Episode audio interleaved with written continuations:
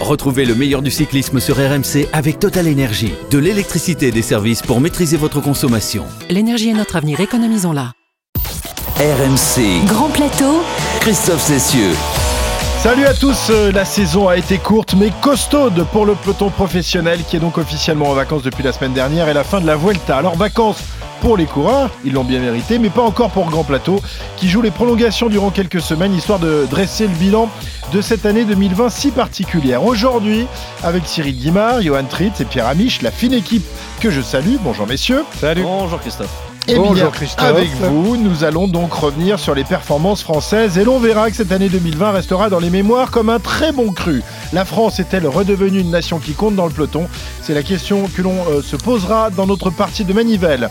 Parmi les héros français de l'année, Arnaud Desmar, le serial winner de la Groupama FDJ, victorieux à 14 reprises, il sera avec nous dans quelques minutes. Avec lui, nous évoquerons évidemment les nombreux succès, ses nombreux succès, mais aussi ses espoirs et ses ambitions pour 2021. Enfin, dans Rétro Poussette, Pierre Amiche nous rafraîchira la mémoire, comme toutes les semaines. Il nous parlera aujourd'hui de Laurent Jalabert, dernier vainqueur français d'un grand tour. C'était la Vuelta en 95, année exceptionnelle pour Jaja.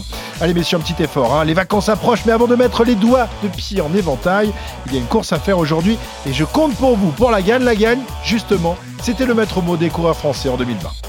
Il va réussir à s'imposer. Julien Alaphilippe, le frère Pétard, à moins qu'il soit sauté par Hirschi. Hirschi ou Alaphilippe Alaphilippe Alaphilippe il s'impose, qui lève le bras, qui va aller prendre le maillot jaune et la victoire d'étape. David Godu, voilà, il lui reste 25 mètres. Il va franchir la ligne, euh, s'imposer pour la deuxième fois dans cette Vuelta, rentrer dans le top 10. Magnifique. Nance Peters, vainqueur aujourd'hui. Un Français s'impose dans cette magnifique étape qui y arrivait aujourd'hui à Loudunville. Belle victoire de Nance Peters. Arnaud Desmar qui va chercher peut-être cette victoire. Oui, Arnaud Desmar qui s'impose à nouveau devant Peter Sagan. Quatrième victoire d'Arnaud Desmar. C'est pour toi, Julien. Allez, tu peux lever les bras, tu peux sourire. Champion du monde, Julien Alaphilippe. Champion du monde. Voilà, si le cyclisme français en cette année 2020 n'a toujours pas trouvé de successeur à Bernard Hinault, dernier vainqueur tricolore de la Grande Boucle, il y a tout de même des raisons de se réjouir à l'heure du bilan. Et oui, il faut le savoir, messieurs, la France est la nation leader du cyclisme mondial. C'est pas moi qui le dis, hein. Euh, c'est l'UCI qui a publié la semaine dernière son classement de l'année, qui voit donc notre pays finir 2020 à la première place. La France est-elle redevenue une nation euh, qui compte dans le peloton? C'est le thème de notre partie de Manivelle. RMC. La partie de Manivelle. Alors, quelle valeur faut-il euh, accorder à ce rang de, numéro un mondial? Difficile à dire, mais c'est tout de même un indicateur de, de valeur de, de notre cyclisme, performance et densité, Cyril, même si on espère toujours un peu mieux de nos coureurs français. Oui, alors faut toujours se méfier, euh, se méfier euh, des chiffres et des classements euh, points euh, qui ont des valeurs euh, très relatives, car on peut marquer plus de points pour une équipe ou pour une nation en faisant euh, 8, 12, 15 qu'éventuellement en gagnant. Alors, on va, on Justement, va le détailler, problème, on va, on comment- va- on va comment détailler comparer- les... Ouais. oui, comment comparer des choses sur de sur du subjectif. La réalité, c'est qu'on a euh, trois coureurs euh, cette année qui ont été formidables euh, avec euh, avec Ce Martin. classement, il se fait uniquement sur deux, trois coureurs, ou, ou alors quand même la, la- la densité des, des coureurs français est importante par rapport à d'autres nations euh, historiques. Je veux parler de, de l'Espagne, de l'Italie, de la, la Belgique. Justement, j'ai peut-être un élément de réponse parce que pour moi, cette première place, elle n'est pas usurpée. Mais on doit cette progression autant par, par nos performances hein, qui sont véritables que par le creux générationnel espagnol et italien. En c'est très simple. hein, c'est la quatrième année consécutive qu'aucun espagnol et qu'au- et qu'aucun italien ne s'impose sur un grand tour. Donc euh, c'est quand même assez rare. Et c'est la deuxième fois de l'histoire, dans toute l'histoire du vélo moderne, que nos voisins latins ne s'imposent ni sur un grand tour, ni sur aucun monument. Il n'y a eu aucun espagnol et aucun italien qui ont brillé sur les, cinq grands monuments de la saison. Et pour voir une saison blanche italo-espagnole, il faut remonter à 1971. Et puis il faut quand même expliquer que avant 2017, ça t'est arrivé que sept fois qu'il n'y ait pas d'Italiens et d'Espagnols euh, sur les podiums des grands tours. C'est rarissime. Et, et ce qu'il faut dire aussi, c'est peut-être un, un facteur qui permet que de, de voir l'équipe de France au premier rang, c'est qu'il y a des super coureurs, mais qui sont rarement nombreux au sein de leur même nation. hein. Je pense aux Slovènes, aux Slovaques, aux Ouais. Équatoriens, aux Danois. C'est des coureurs qui brillent, mais parfois par un ou par deux. Ce qui fait que quand les Français font euh, six coureurs cette année qui sont capables, ou 7 ou 8 ou 10, qui sont capables de, de réussir et d'avoir des résultats, bah ça Bah, crée la une Slovénie, différence. justement, avec deux coureurs, euh, termine au deuxième rang mondial. hein. C'est vous Voilà. dire quand même que ça. ça- ça- ça- oui, c'est pour ça que moi je regarde les classements toujours avec, euh, euh, avec, avec, avec, avec, intérêt. Mais la réalité, ouais. la réalité, elle est, elle est, elle est, elle est tout autre. Euh, on a un seul coureur dans un top 10 des grands tours, c'est au Tour d'Espagne. Mm. Et, et, et, on n'a pas de vainqueur du Tour depuis, depuis 86. Donc on pourrait demander, et, et Paris-Roubaix, et le Tour des Flandres, etc. Si on fait vraiment le bilan, mm. ça correspond à quoi? Et puis, je vais rajouter une, euh, une petite, euh, un petit commentaire sur ce que vient de dire Pierre. C'est aussi en France où il y a eu le plus de courses. Ça aussi, c'est important. Ouais. Et oui, et les Français euh, ont été plutôt euh, performants sur les, sur les, sur, oui. sur les courses françaises. Alors tiens, on va oui, justement... Sauf, qu'on gagne, on gagne peu de courses. Oui, on gagne peu de courses, mais on est là, on est, on est classé, on n'est peut-être pas toujours vainqueur, mais on est classé. Ah oui, mais moi, c'est mais moi, le, les gagnants que celui je veux. Qui a gagné le plus de courses en, en 2020, c'est Arnaud Desmar. Et ça, eh oui. on peut l'enlever, on peut pas lui enlever. Alors justement, euh, Johan, parle-nous de, de, toutes ces, ces victoires françaises, euh, parce que quand même l'année a été peut-être pas exceptionnelle, mais elle a été vraiment d'un très bon niveau. Oui, parce que pour accéder à cette première place UCI, pour la première fois quand même depuis, depuis 2016, les, Français ont multiplié les, victoires cette saison, 46 au total, le deuxième meilleur bilan derrière les, Italiens. Le fer de lance, c'est justement Julien Lafilippe, un sixième mondial cette année, la victoire sur le mondial, sur le Tour de France et beaux résultats sur les, monuments, le disait Cyril. Juste derrière, on, on retrouve Arnaud Desmar, plus gros pourvoyeur mondial de, de bouquets, avec 14 au total, dont un quadruplé sur le Giro. Il entre pour la première fois de sa carrière dans le top 10 du classement UCI. Au milieu de tout ça, on peut se remémorer la victoire de Nance Peters, on l'a entendu tout à l'heure, le doublé de Godu sur la Vuelta, la belle saison de, de. Bref, beaucoup de satisfactions qui font que la France est la première puissance mondiale grâce à ses victoires de, prestige, avec 8 victoires d'étape sur les, grands tours, euh, deuxième nation derrière le duo euh, Pogacar-Roglic et la, Slovénie, mais aussi avec un, un, réservoir de talent beaucoup plus large que les autres pays. La France a 4 représentants dans le top 20 avec Florian Sénéchal, 16e, Guillaume Martin, 18e. C'est la nation la mieux représentée, aujourd'hui la, la meilleure du monde, en tout cas sur le papier. Alors, parmi de, tous ces succès, on retiendra évidemment en priorité le, le titre mondial de Julien Alaphilippe, leader incontesté, incontestable du, du cyclisme français. Euh, son année 2019 avait été exceptionnelle. Cyril, est-ce que tu considères 2020 du, du, même tonneau ou alors un petit peu en deçà euh, par rapport à, à l'an dernier? Euh, Pour Julien? Ouais. Bah, pour Julien, euh, moi je considère, mis à part son titre de champion du monde, qui est, qui est quand même euh, la, la, la, la, plus belle victoire et le plus beau trophée, et le plus beau maillot euh, aussi, cette année, il a, été, il, il, a été à la peine quand même sur de nombreuses courses. Alors on nous expliquait qu'il préparait non pas le Tour de France, mais Liège-Bastogne-Liège. Ah, il disait son objectif principal de la saison, c'était le titre de champion du monde. Hein. Et, cha et, champion du monde, bah, qui, est, qui, est, en fait le titre de champion champion du monde, c'est pas c'est pas que Alaphilippe qui a envie de l'avoir, c'est tout le monde. Mmh. Euh, tous ceux qui ont la, les qualités euh, requises par rapport au type euh, au type de parcours. Mais euh, il a été moins présent que les autres années. Bah, Cyril, et... tu peux pas dire quand même que il a été grave acteur. Ouais. Et puis surtout que tu peux pas dire que Julien il a fait une moins bonne saison alors qu'il est champion du monde. J'ai pas, mais j'ai pas dit ça. Non, j'ai dit par rapport. T'as commencé par dire à part le titre de champion du monde, c'est quand même il énorme. Il a quand même été deuxième de Milan-San Remo, il jouait la gagne, Liège-Bastogne-Liège, on sait ce qui s'est passé, il aurait pu je gagner. Je crois le, Tour des Flandres, que... une moto, et à une moto près, il peut être aussi euh, victorieux. Voilà, il a toujours été acteur et avec un peu de malchance, mais on peut pas dire que ce soit. Non, mais je crois, je crois que vous voulez pas écouter ce que je dis, quoi. T'écoutes toujours, Cyril, on adore ce que tu dis. Bah, c'est pas de ma faute, t'es pas clair. euh, bah, mais, tant pis, alors je vais, je vais essayer d'éclaircir ma voix. non, mais euh, si on regarde sa saison cette année où il a été à la peine pendant très longtemps. Euh, D'ailleurs, la preuve, c'est qu'il n'a que, trois victoires. Donc, euh, Alaphilippe avait toujours beaucoup plus de victoires. Alors, vous allez me dire, le titre de champion du monde, oui, le titre de champion du monde, il, peut couvrir euh, tout le reste. Et, et même s'il n'y avait euh, que celle-là. Mais euh, Julien a été moins fort cette année que les autres, euh, que les autres, que les années euh, précédentes. Il a quand même été maillot jaune l'an dernier, 14 jours sur le tour. Oui, mais il a encore été maillot jaune cette année quand même. Ça joue même un bidon. Si c'est pas aussi longtemps, mais il y, y, a peu de coureurs. J'ai pas dit qu'il n'avait pas été maillot jaune cette année. Qu'est-ce oui, que vous me racontez là Arrête de Alors, toucher à Julien à la Philippe. Je vais aller dans le sens ah ben de non, Cyril. Mais, mais, je touche pas. À... Attends, je vais pas toucher à Julien, qui, qui, qui, est un coureur absolument, absolument extraordinaire et, et, qui a été extraordinaire sur le championnat du monde. Mais il n'a pas eu le rayonnement sur oui. la course courte saison de cette année qu'il avait les autres années. C'est tout. Si vous me démontrez le contraire, moi je veux bien. Et il faut ajouter quand même derrière, et là, c'est pas au détriment de Julien ou, des, équipes françaises, c'est qu'on a une année très particulière sur laquelle il faut rester très prudent pour prévenir, euh, pour prévoir, on va dire, euh, l'avenir. Finalement, en fait, à la Philippe, il est à l'image de ce que les Français ont fait cette année. Enfin, c'est mon avis, hein, mais euh, il nous avait habitués à être tellement forts sur le Tour de France, en tout cas l'année précédente, qu'il y avait beaucoup d'attentes. Il y avait beaucoup d'attentes. Et pour le grand public, la saison d'Ala Philippe, elle est peut-être un peu décevante parce qu'on accorde beaucoup plus d'importance, en France en tout cas, au Tour de France qu'au championnat du monde. Et étrangement, et c'est assez injuste, c'est aussi la saison que je vais retenir des Français. C'est-à-dire qu'on a un Tour de France assez déceptif. C'est assez fourbe de dire ça, mais ça fait 7 ans qu'on n'avait pas eu, euh, qu'on avait eu zéro tricolore dans le top 10. Ça faisait 7 ans que c'était pas arrivé.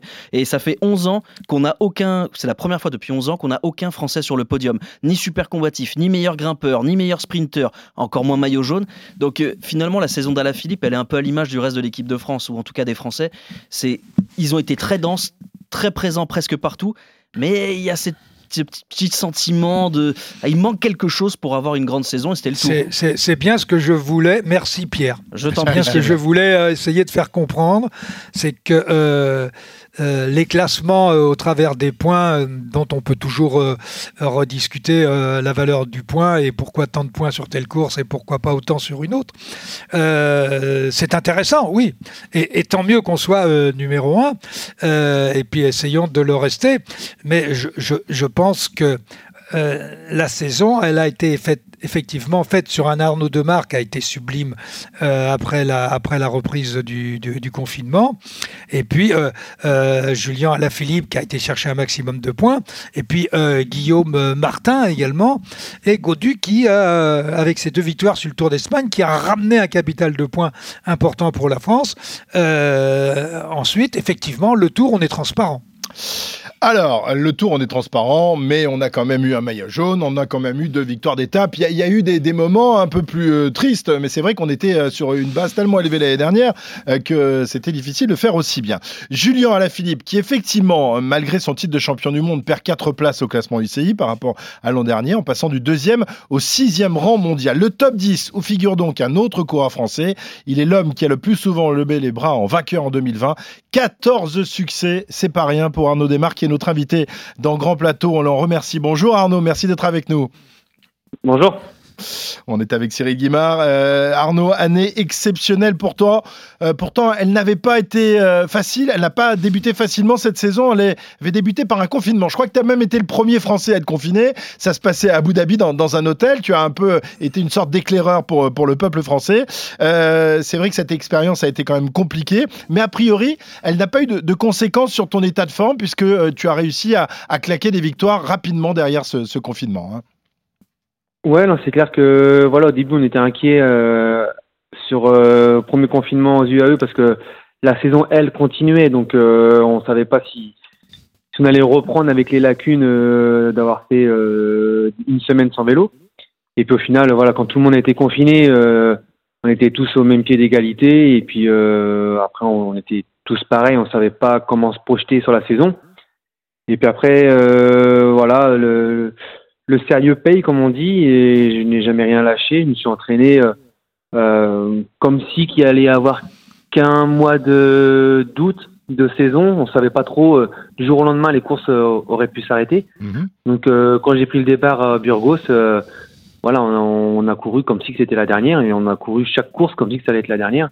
Sauf que finalement, voilà, mis à part quelques courses qui ont été annulées, on a eu un programme quand même euh, bien conséquent. Tu, tu, as jamais été saisi par le découragement, te, te, disant bah la saison va jamais reprendre, euh, ça va être terrible, je fais des efforts pour rien. comment, quel était ton état d'esprit justement au moment où vous étiez tous confinés, à pas pouvoir s'entraîner à l'extérieur, uniquement faire du, du, home trainer à la maison? Euh, C'est particulier, mais on n'avait pas de programme. On n'avait pas de programme, donc finalement on n'était pas dans l'angoisse. J'étais plutôt voilà, on, on attendait d'avoir un programme fixe finalement pour pouvoir euh, vraiment se projeter et, se mettre des objectifs. Tant qu'il n'y avait pas ça, on était en suspens. C'est pareil pour tout le monde. Euh, voilà, comme on disait, ok, c'est notre métier, mais ça reste malgré tout que du sport. Et, euh, et voilà, je veux dire, on, on- il fallait s'adapter, on n'avait pas le choix de manière. Donc, euh, Justement, je me suis pas posé la question. Justement, Arnaud, est-ce que c'est cette absence de, de programme et finalement de prendre les courses euh, comme si c'était la dernière à chaque fois qui, au cours de la saison, t'a permis de de ne pas avoir de pression, de, de vraiment jouer la gagne sans te poser de questions à chaque fois?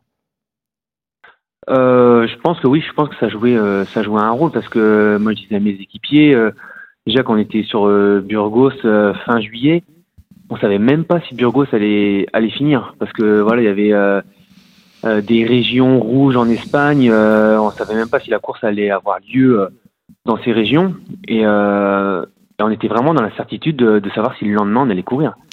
Et ça a été pareil même jusqu'au Giro où voilà il y a eu plusieurs cas positifs dans, dans certaines équipes. On a de passer de un contrôle PCR par semaine, on est passé à un tous les deux jours. Voilà, il y avait vraiment cette angoisse de se dire, euh, ça se trouve, euh, RCS, l'organisateur, euh, va arrêter la course parce que parce que c'est plus possible pour la santé des coureurs.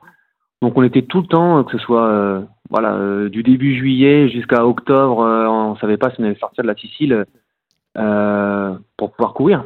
Donc euh, on était vraiment toujours euh, dans cette incertitude et je pense que oui, ça nous a, moi ça m'a boosté parce que parce que voilà avec euh, l'année dernière qui était un peu euh, moins bonne, je voulais vraiment euh, performer Ouais. très vite et euh, et ça m'a ça m'a ça a été favorable pour moi oui. Ouais, finalement, dans, dans ta tête, tu te dis, bah, on sait jamais si la, si la saison s'arrête demain, euh, bah, il faut que j'essaye d'engranger le, le plus de, de résultats possible parce que j'aurais j'aurais peut-être pas ça. l'occasion de, de me rattraper un peu plus tard dans la saison. C'est ça. Si je peux en avoir une, ça fera une. Si je peux en avoir deux, ce sera deux. Et puis au fur et à mesure que ça avançait, bah voilà, après la confiance était là. Et je me disais même, euh, bon bah si la saison elle devait s'arrêter, au final, euh, voilà, euh, fin août j'avais déjà 10 victoires. Je me disais bon bah même si le Giro doit pas partir, euh, ça serait malheureux, mais finalement voilà j'ai fait mon job. Et puis finalement je suis retourné sur le Giro avec la même envie et avec une équipe encore vraiment exceptionnelle à mes côtés. Finalement, tu t'es arrêté à 14 euh, victoires. Arnaud, ça fait quoi d'être euh, celui qui a le plus gagné sur une saison? Parce que ça, bien sûr, c'est la première fois de ta, ta carrière que ça arrive. Il y a, il y a un sentiment euh, de devoir accompli, je sais pas, d'a- d'avoir effectué un rêve? Euh, un rêve, euh, non, voilà, je pense pas que c'est le nombre qui. Forcément, on, voilà, on se dit je suis le coureur qui a gagné le plus, mais euh, la qualité des victoires compte aussi. Moi, je pense à Milan-Turin, euh, je pense euh, à la Wallonie, euh, euh, voilà, gagner devant euh, Gilbert et Greg Van Avermaet sur un classement général. Et puis, euh, puis voilà, c'est quatre Ouais. victoires sur le Giro, le- titre de champion de France. Euh, Il y a aussi ça qui, qui rentre vraiment euh, en compte des victoires, euh, des belles victoires. Donc, euh, donc oui, c'est clair que voilà, ça fait ça fait énormément de plaisir d'être euh, Ouais. le numéro un dans dans ce dans cette sélection de de, de victoires quoi. C'est c'est laquelle la plus belle pour toi cette année, Arnaud? C'est le, le titre de champion de France. Mais enfin, tu en avais déjà remporté deux. Mais enfin, c'est toujours un, un bonheur et un plaisir, surtout au sein de, de ton équipe. pas, Christophe. Euh, non, non, mais je vais pas, je vais pas l'aiguiller, mais non, je sais pas. Peut-être que tu n'en as pas de préférée. euh, peut-être qu'elles sont toutes aussi belles, mais je suis sûr qu'au fond de toi, tu en as une petite quand même que tu préfères. Bah, c'est sûr que le titre de champion de France, euh, Ouais. gagner la manière dont j'ai gagné, Ouais. sortir du registre euh, de sprinter, Revenir sur Euh, Alain Philippe, euh, ouais. Voilà, elle, est- particulière. Euh, maintenant, euh, Milan-Turin, euh, voilà, il y avait tous les meilleurs sprinters qui étaient là, avec un train vraiment, vraiment fort. Et là, c'était finalement le déclic pour pour nous tous, quoi. On est, voilà, on était vraiment bah, le meilleur train du monde pour emmener le sprint. Et voilà, on a, on avait déjà pris conscience sur Burgos, mais là, on, était vraiment on était vraiment au-dessus. Et, euh, et finalement, ça nous a gardé, euh, on l'a gardé tout le long, parce que la Wallonie, ça a été aussi un déclic. euh, c'est sûr que c'est une course peut-être de, moins, moins d'importance, mais, mais au final, c'est une course euh, qui a été un déclic aussi euh, en termes de capacité à passer le- les, les bosses. euh, voilà, j'étais vraiment en, super forme et ça m'a donné énormément de confiance pour le, le championnat de France. Finalement, tout s'est dé- déverrouillé au fur et à mesure comme ça.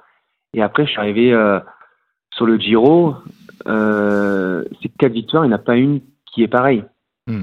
Et, et voilà, la première, euh, un peu voilà limite à la photo finish.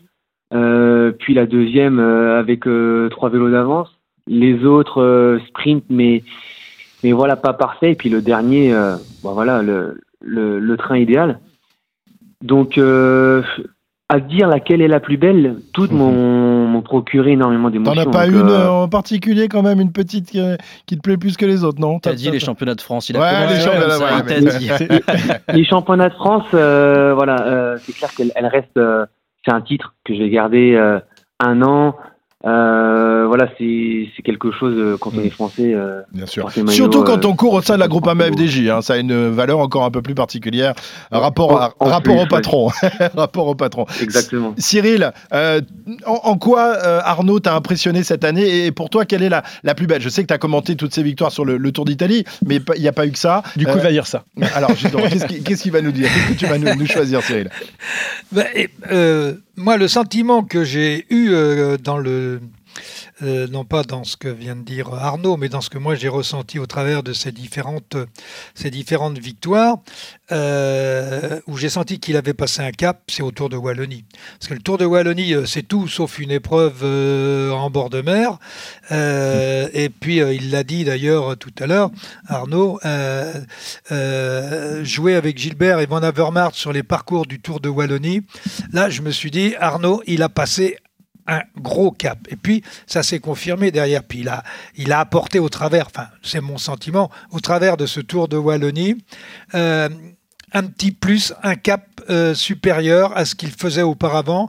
Et par là même, eh bien, il mettait en confiance euh, l'ensemble de son équipe et puis surtout de son train derrière. Alors, Arnaud, le maillot bleu-blanc-rouge, tu l'as sur les épaules, tu l'auras jusqu'au mois de juin prochain. Malheureusement, ce maillot, tu n'as pas pu le promener sur les routes du Tour de France. Est-ce que, euh, avec le, recul, c'est une frustration ou alors c'est complètement assumé et tu savais, avant même de participer au, championnat de France, que tu n'irais pas sur le Tour? Comment, ça se décide et, comment ton, calendrier s'est fait justement avec, avec Mathieu, avec tes directeurs sportifs? Est-ce que euh, euh, tu as droit, tu as voix au chapitre, tu as le droit de dire, moi j'aimerais bien faire le Tour ou ne pas le faire comment, comment ça, se, ça se règle et ça se décide dans- une saison, ça? Ouais, bah en général, ça, ça se prend. Les décisions se prennent au mois de décembre quand on, pardon, quand on a le, le parcours qui, qui est dessiné. Euh, voilà, je, l'équipe était orientée autour de, de Thibaut pour le classement général. Euh, ils m'ont fait comprendre que, que voilà, ça allait être dur. euh, on n'allait pas pouvoir t'emmener un train euh, autour de toi, une équipe euh, pour t'emmener les sprints. Donc euh, voilà, j'ai compris que que j'irais pas sur le tour. Et, euh, et le Giro me plaisait parce qu'à la base il y avait encore plus de sprints que ce qu'il y avait. Et et donc non, après c'était c'était clair, c'était j'avais un programme qui était qui était lancé comme ça.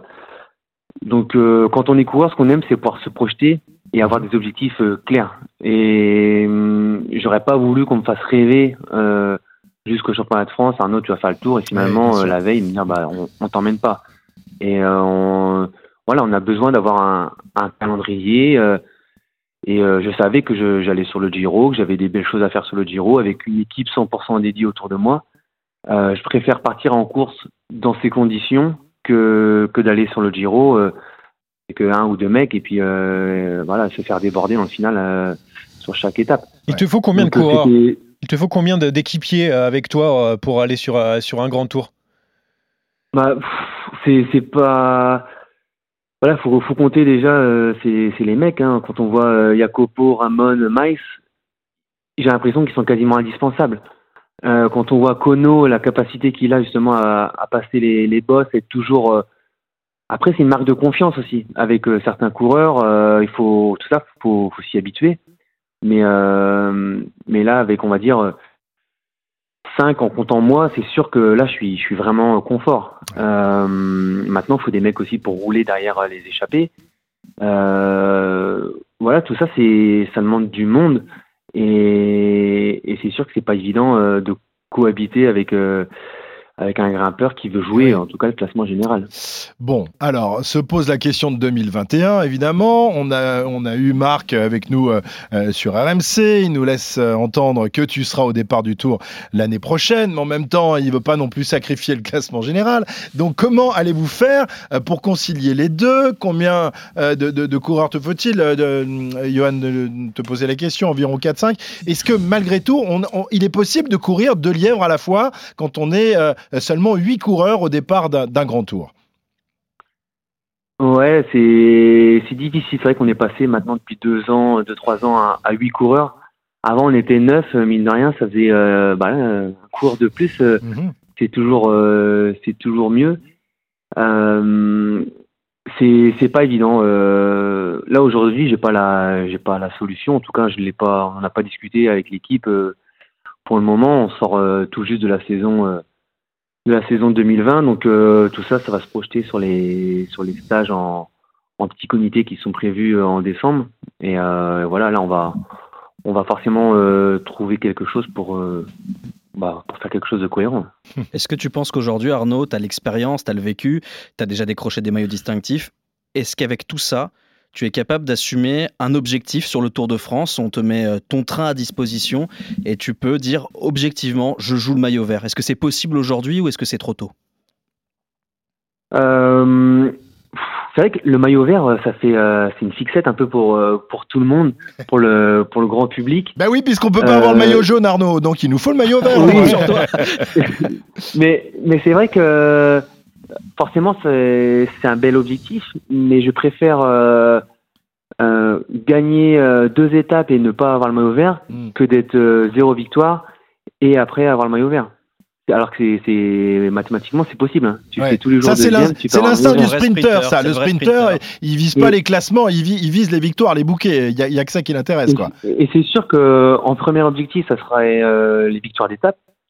Et dans un second objectif, si euh, ça me le permet, euh, forcément, le maillot vert euh, deviendrait un objectif euh, par la suite. Mais on peut pas. Enfin, je pense que c'est de, c'est dur de se dire que tu vas pour ça. Ouais. que tu vas. voilà, c'est principalement ça ton objectif, quoi. je pense que c'est d'abord les victoires d'étape. Ça, mais ça passe par les victoires d'étape. un maillot vert, même si Sagan l'a eu déjà en voilà tout juste, je crois, en gagnant une étape ou quoi. Mais, ouais, mais lui, c'est lui, c'est un objectif assumé de la part de Peter Sagan. Les victoires d'étape, elles viennent, mais son but, lui, c'est de décrocher le maillot vert. Toi, tu es dans un état d'esprit différent. Ouais, voilà, on peut dire, on peut dire ça. On peut dire ça. Hmm. Arnaud. Après, en plus, lui, il a vraiment un profil où, euh, bah, justement, sur le Giro, il me, donnait du fil à recoudre où bah, il était euh, dans la montagne, il est quand même plus à l'aise que moi. Et euh, il allait chercher, il voulait aller chercher des points. je m'accrochais vraiment voilà, à sa roue, mais il, il allait chercher euh, des points euh, là où je pouvais pas aller en chercher. La preuve, quand il, quand il gagne, il prend 50 euh, points, où cette journée-là, j'en ai mis zéro. Donc, donc il y a des moments où, où voilà, il faut se rattraper forcément par des victoires d'étape. Dans, dans, mon, dans mon cas. Oui, toi, tu as fait un petit peu pareil à la fin du Giro, tu as pris une échappée aussi sur la fin. Comme quoi, aussi, tu as, copié un petit peu Peter. Arnaud, quand on a été champion de France, vainqueur d'étape euh, sur le Tour, sur le Giro, vainqueur de Milan-San Remo, rêve de quoi? Il y a une course qui te fait rêver? Est-ce que Paris-Roubaix, qui est pas très loin de, ta région natale, euh, reste un, rêve au fond de ta tête? Roubaix, ouais, c'est clair que j'y pense, mais mais voilà, après, je suis toujours euh, dans. Euh, enfin. là, c'est sûr, si on parle de, rêve en soi, oui, euh, Roubaix, ça, reste, ça reste un rêve. mais après, c'est vrai que chaque course que je prends le départ, j'ai envie de les gagner. Et là, je parle vraiment comme une saison se lance, mais si je devais en gagner une dans ma carrière, Roubaix, oui, ça reste la course que tout le monde se souviendra évidemment. Et là aussi, ça fait partie de, de la culture de, de, ta formation. On rappelle que le dernier vainqueur français de Paris-Roubaix, euh, Frédéric Guédon, euh, faisait partie de, de l'équipe de, de, Marc et, et, d'Arnaud. Donc, merci beaucoup Arnaud. C'était un plaisir de, discuter avec toi, comme ça, avec un peu de, un peu de recul. On te souhaite de, bonnes vacances. Là, tu as, tu as coupé complètement le vélo ou tu continues à t'entraîner un peu? Est-ce que tu as la possibilité de le faire? Non, non, j'ai coupé complètement. Euh, voilà, je suis juste allé faire deux trois VTT avec euh, mon épouse, mais autrement non, j'ai j'ai coupé complet, oui. Bon, ça fait du bien de poser le, vélo et de le récupérer très très prochainement. Merci beaucoup Arnaud Desmar, bravo pour cette belle saison et on espère euh, qu'elle sera aussi euh, belle, celle, celle qui arrive. Merci Arnaud. Merci à vous. Bonne journée. Voilà, Arnaud démarre, mais si on n'a on pas le temps d'évoquer euh, tous les, autres coureurs français qui ont marqué euh, l'année, je vais vous demander quand même à chacun d'évoquer une victoire française ou un moment qui a exalté votre, votre fibre euh, patri, patriotique cette année. On va commencer par toi, Pierrot. C'est quoi bah, le, moment que tu retiendras? C'est difficile de ne pas parler d'Alaf parce qu'il m'a fait chialer dans mon canapé, donc ça, c'était pas arrivé depuis très très longtemps. Mais je vais en citer une autre. Je vais citer la victoire de Nance Peter Salou d'Anviel. en fait, moi, j'ai eu la chance de prendre ses routes d'entraînement pas très loin en voiture à Villard-de-Lans et j'ai été touché par l'amour qu'on lui porte. C'est-à-dire que la route ah entière était couverte de Nantes, Nantes, Nantes, Nantes, partout, partout. Et puis j'ai trouvé que c'était un, juste un gars bien. Il s'est investi dans les écoles du coin. Il a raconté ce que c'était le Tour de France. Il est allé faire quelques tournées et j'ai trouvé ça formidable. Et puis euh, le scénario en plus de la course, il est chouette parce qu'il met une cartouche à Zacharine dans la descente et quand il arrive, il se fout de sa gueule en disant qu'il descendait comme un cadet. Moi, je le trouvais frais et puis ça m'a fait marrer. Et j'ai ah, beaucoup aimé cette victoire. Ouais, bon effectivement. Johan, ton souvenir de l'année ah bah Moi, c'est bien sûr hein. Julien Lafilippe, évidemment, mais David Godu, surtout euh, la, première alors, euh, de la 11e étape de la, de la Vuelta. c'est un déclic aussi pour David Godu. Moi, il m'a fait vraiment plaisir. Et euh, je l'ai trouvé un petit peu euh, team euh, type Pinot, en tout cas 2018 pour cette Vuelta 2020. Donc j'aime beaucoup ce que fait David Godu et j'espère que plus tard il fera encore de, belles choses comme, comme son aîné. Mais ouais, David Godu, c'est un petit coup de cœur. C'est ton petit coup de cœur de l'année. Cyril Guimard, notre druide, quel souvenir il va garder de cette année 2020 et les Français qui l'ont fait vibrer? Bien, euh, ça reste, euh, et à mon avis, ça ne peut être que, cela. C'est la victoire de, de Julien Alaphilippe. On te l'a laissé, c'est pour ça. Euh, comment? On te l'a laissé, c'est pour ça, pour que tu le dises. Merci, vous êtes, vous êtes trop sympa. Euh, oui, d'abord parce que c'est une victoire française avec le maillot de l'équipe de France, et puis avec, euh, avec la manière, la manière individuelle, mais également la prise de risque collective. Euh, c'est une, vraiment une très très belle victoire, et puis c'est un maillot de champion du monde. Voilà, ce maillot de champion du monde que Julien portera dès le mois de, février, le mois de mars, selon le, le mois et la date à laquelle reprendra la saison 2020. Retour maintenant vers le passé. Il est l'heure de rétro-poussette. C'est à Zandvoort, en Hollande, que se déroule le championnat du monde de cyclisme. À l'arrière, un drame se jouait. RMC. André Darrigade est le plus rapide au sprint. La rétro-poussette. Première victoire d'étape pour Richard Viroc. Et aujourd'hui, Pierrot, tu vas nous parler d'un coureur français qui, s'il n'a jamais remporté le, Tour de France, est tout de même façonné un palmarès incroyable. Ce garçon, c'est Laurent Jalabert, Jaja pour les intimes. Et oui, c'est le dernier à avoir remporté un grand tour, le dernier à avoir brillé sur la plus haute marche d'un des plus grands rendez-vous de la saison. C'est le dernier et ça fait trop longtemps qu'il l'est. Laurent Jalabert, c'est un prodige déjà, un vainqueur du maillot vert sur le Tour de France 92, animateur partout, tout le temps. Nous sommes en 1995. Cette saison, elle s'annonce exceptionnelle pour le tricolore. Dès le mois de mars, eh ben il bouscule tout. Ça n'est plus un bon coureur, non, c'est devenu un grand coureur. Dans le dernier kilomètre, peut-être un moment, j'allais dire historique, oui, historique en tout cas, pour Laurent Jalabert, le français. L'instant, il mène sa course car on ne revient pas de l'arrière. Il a raison. Le sprint est lancé, les deux hommes ne seront plus battus. Un des deux va l'emporter. Attention pour Briest, me semble très fort.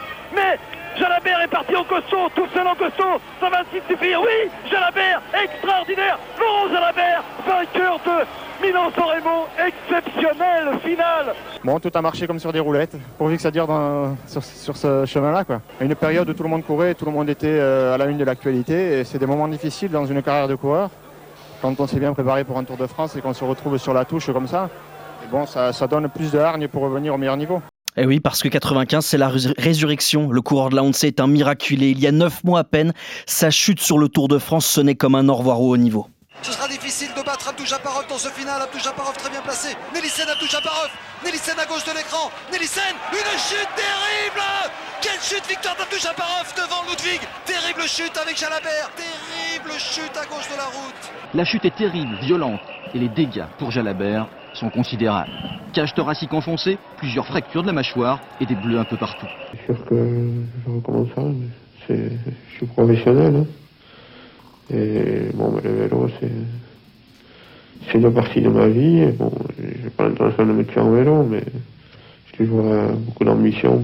Une ambition qui sera concrétisée puisque San Remo n'est pas son seul succès. Paris-Nice, le Critérium en 95, Jaja devient une méga star. Un miraculé, c'est vrai, mais cette chute horrible se rappelle à lui et à nous à la moindre occasion. Une casquette de cycliste à celui que l'on n'arrête plus, Laurent Jalabert, vainqueur euh, cet après-midi du Critérium international après ses victoires dans Paris-Nice et Milan-San Remo. Laurent Jalabert qui savoure d'autant plus ses succès qu'il revient de loin après son accident euh, du Tour de France l'année dernière. Thierry Clopo. Laurent Jalabert a dû se croire maudit. À l'arrivée de la deuxième étape ce matin, le coureur d'Eonce a failli revivre une bien mauvaise aventure. Une petite collision avec un spectateur, heureusement sans gravité. 39 jours après le Tour de France, qu'il termine quatrième et maillot vert, Jalabert s'aligne a priori sans ambition sur le Tour d'Espagne, une Vuelta qui est promise à Abraham Olano ou Alex Zoule. Et pourtant, dès la troisième étape, Jalabert s'impose et prend le maillot de leader. Puis dans la huitième étape, 219 km entre Salamanque et Avila, tout le monde attend l'attaque de Zoule. C'est pourtant bien le porteur du maillot rose qui s'échappe avec Roberto Pistore. Jalabert fait péter l'Italien dans l'une des petites côtes typiquement espagnoles. Il résiste à la poursuite pendant 45 km et à l'arrivée, il compte 4 minutes 30 d'avance sur le peloton et surtout, et surtout ses adversaires. Colossal Jaja. Logan Jalabert, triunfador, tercer triunfo consecutivo, tercer triunfo de esta Vuelta Ciclista España, decimosegunda victoria de etapa en sus participaciones en la Vuelta a España y decimonoveno triunfo de la temporada. Está con nosotros Logan Jalabert, pero vamos a seguir viendo lo que pasa en la carrera Logan. Enhorabuena, de todo Gracias. corazón. Habíamos pensado que si nos encontrábamos bien e intentar arrancar en el puerto de Serranillos, que, que era un poco duro para todos y me notaba bien y bueno, me la he jugado, arrancar un poco de lejos y Aussi monstrueux sur la route qu'en espagnol, Jalabert dégoûte tout le monde. Et il doit faire quelque chose d'unique, une première dans, sa carrière. Et contre nature, gérer, gérer. Et oui, une première. Avant 95, lui, il était considéré comme un coureur de coups, mais surtout bah, comme un poissard. La malchance qui semble avoir épargné le rattrape dans les Pyrénées à une semaine de la fin de la Vuelta. Jalabert vole, mais il fatigue. Alors il faut faire semblant, faire semblant que tout va bien et que la honte est injouable, comme il l'explique au micro de France Télévisions récemment. J'étais très inquiet parce que j'avais pris le maillot jaune très tôt, le 4 ou 5e jour, avec une échappée solitaire où j'avais pris beaucoup d'avance. Et à l'approche de ces dernières étapes difficiles, dans les Pyrénées, j'ai commencé à avoir mal au genou. Et le doute s'est installé là. Je craignais de, tout perdre. On a fait penser à tout le monde que j'étais impérial à tout moment, quoi. y compris ce jour-là. Ce jour-là, j'étais vraiment pas super et c'est moi qui gagne.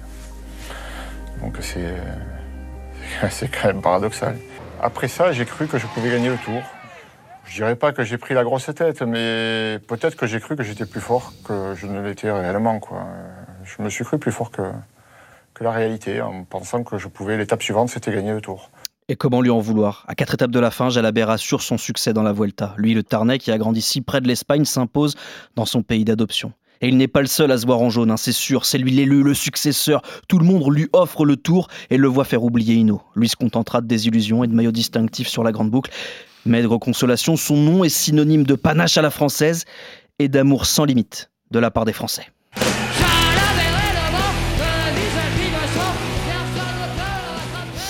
Voilà, Laurent Jalabert, vainqueur de la Vuelta en 1995. Laurent Jalabert euh, qui nous a fait rêver du- durant sa carrière, palmarès incroyable, mais effectivement, pas de victoire dans le Tour de France. Il le disait il y a, quelques instants, on l'entendait, euh, Cyril, il a pris la grosse tête, il s'est cru capable de, remporter le Tour. Est-ce qu'il avait la victoire euh, du Tour de France dans, les jambes, à ton avis? Est-ce qu'il aurait pu la, gérer et, remporter ce Graal? Moi, je pense, euh, je pense que oui, quand on gagne le Tour d'Espagne, euh, ça veut dire qu'on a des qualités, euh, et Dieu sait si des qualités il en avait, d'ailleurs des très jeunes, dès qu'il est passé professionnel. On l'a vu à son avantage, je crois que la deuxième année, il était numéro un mondial. Donc, je pense que oui, même s'il était un petit peu un petit peu lourd pour supporter toutes les étapes de montagne, mais à un moment, il avait une telle un tel écart euh, par rapport à ses adversaires qu'on pouvait l'imaginer, mais le Tour, le Tour de France euh, n'est n'est pas le Tour d'Espagne. Et Eh oui, et malheureusement, Jaja ne l'a jamais remporté ce, ce Tour de France. Il reste évidemment très présent dans le, dans le monde cycliste, euh, puisqu'il est, vous le savez, le, le- le consultant vedette de France Télévisions. Euh, messieurs les sprinteurs, bah oui, c'est à bout de jouer. Voici la flamme rouge de Grand Plateau. La flamme rouge. Et on est encore loin de l'arrivée. Déjà, Richard Carapace qui frotte à 8 mois du tour, il a déclaré Je peux rêver du titre sur la grande boucle. Maintenant, j'en suis convaincu et c'est le prochain objectif que je me fixe. Egan Bernal, Adam et Guerin Thomas doivent être ravis. Oh, je crois que Tao Gegenhardt est en train de, de s'envoler. Ah non, je crois plutôt que c'est son argent remporté sur le Giro, le Britannique, a parié avec son frère une voiture qui ne gagnera pas le Giro au milieu de la course. Dommage, Tao, tu n'as pas vu juste. Une partie de ces 300 000 euros de prime a servi à acheter une nouvelle voiture à son frangin. Fallait pas parier contre soi. Et à 200 mètres de l'arrivée, grosse vague. La Quick Step et Patrick Lefebvre à titre d'employeur et Fabio Jacobsen à titre individuel portent plainte contre Dylan Groenewegen. Déjà suspendu presque un an, le sprinter de la Jumbo devra peut-être s'expliquer devant les tribunaux, une affaire qui n'en finit plus. Et c'est la fin pour Bjarneris, l'équipe NTT qui essaye de sauver sa peau après la perte de son sponsor, a indiqué que le Danois controversé quittait la formation par consentement mutuel. L'équipe de Pozzo Vivo, Boassenhagen ou encore Campenarts n'est pas encore enregistrée pour l'année prochaine. Et le verdict de la photo finish, il revient évidemment à notre druide Cyril. À qui accordes-tu la victoire aujourd'hui? Eh bien, euh, moi je pense qu'un événement est en train de, se passer dans le monde du cyclisme. Ça s'est déjà passé dans d'autres dans d'autres domaines. C'est euh, l'affaire euh, l'affaire Groenewegen et, euh, la, et la plainte déposée euh, au pénal par, euh, par le fait enfin oui, l'ensemble de... ça peut changer beaucoup de choses dans, dans le fonctionnement des courses.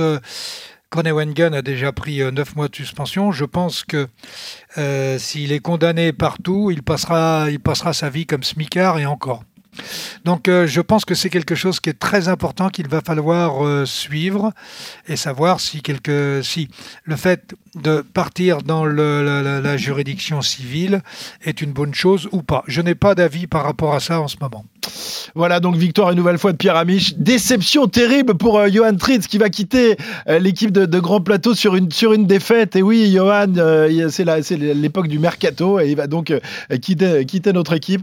On te remercie en tout cas d'avoir apporté, d'avoir amené Cyril chaque fois euh, dans, dans, des petits souliers pour la victoire finale. Merci mon, mon Johan, tu nous as pour me relancer. Voilà, parce que j'en ai besoin. et tu, reviendras plus fort, tu reviendras plus fort, Et un jour, un jour, tu battras Pierre Amiche. Je te le promets. J'espère aussi. Merci beaucoup, Johan. Il faut quand même rappeler qu'une grande partie de l'émission, ce sont les idées de Johan, et c'est lui qui a travaillé depuis maintenant deux ans pour que Grand Plateau soit un succès toutes les semaines.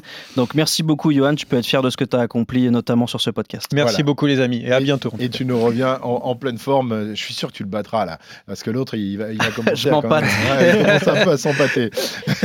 Merci les ben, garçons. je, voudrais, je voudrais dire quand même à Johan que j'ai pris beaucoup, beaucoup de plaisir à échanger avec lui et sur beaucoup de domaines. Très bien. Notamment Internet. entre, autres.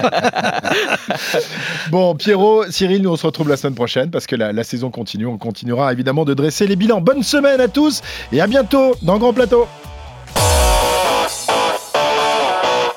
Retrouvez le meilleur du cyclisme sur RMC avec Total Énergie. De l'électricité et des services pour maîtriser votre consommation. L'énergie est notre avenir, économisons-la.